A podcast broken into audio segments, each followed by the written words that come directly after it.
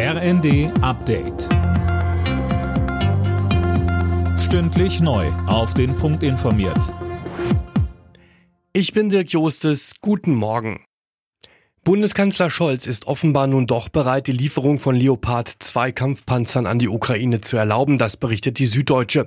Demnach hat Scholz am Abend mit US-Präsident Biden telefoniert. Sönke Röhling. Und dabei hat er eine Bedingung gestellt. Ja, und zwar will Scholz nur das Go für die Leopard-Panzer geben, wenn die USA der Ukraine ebenfalls Kampfpanzer vom Typ Abrams zur Verfügung stellen.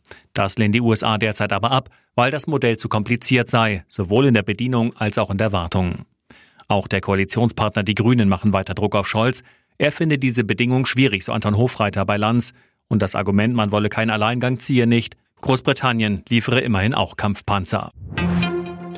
Erster Arbeitstag für Boris Pistorius als neuer Verteidigungsminister. Am Morgen bekommt er seine Ernennungsurkunde vom Bundespräsidenten. Danach legt er im Bundestag seinen Amtseid ab.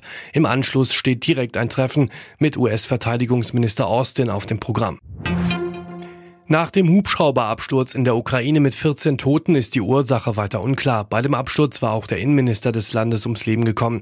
Die Ermittlungen laufen, so Vize-Außenminister Melnik im ersten. Im Moment kann man noch äh, gar keine Aussage tätigen. Es wird auf Hochtouren ermittelt. Das war ein neuer äh, Helikopter, ein erfahrener Pilot und äh, deswegen wir hoffen, dass da keine Sabotage dahinter steht. Aber wie gesagt, die Antworten erwarten wir von dem Ermittlungsteam, das vor Ort ist, seit den frühen Morgenstunden.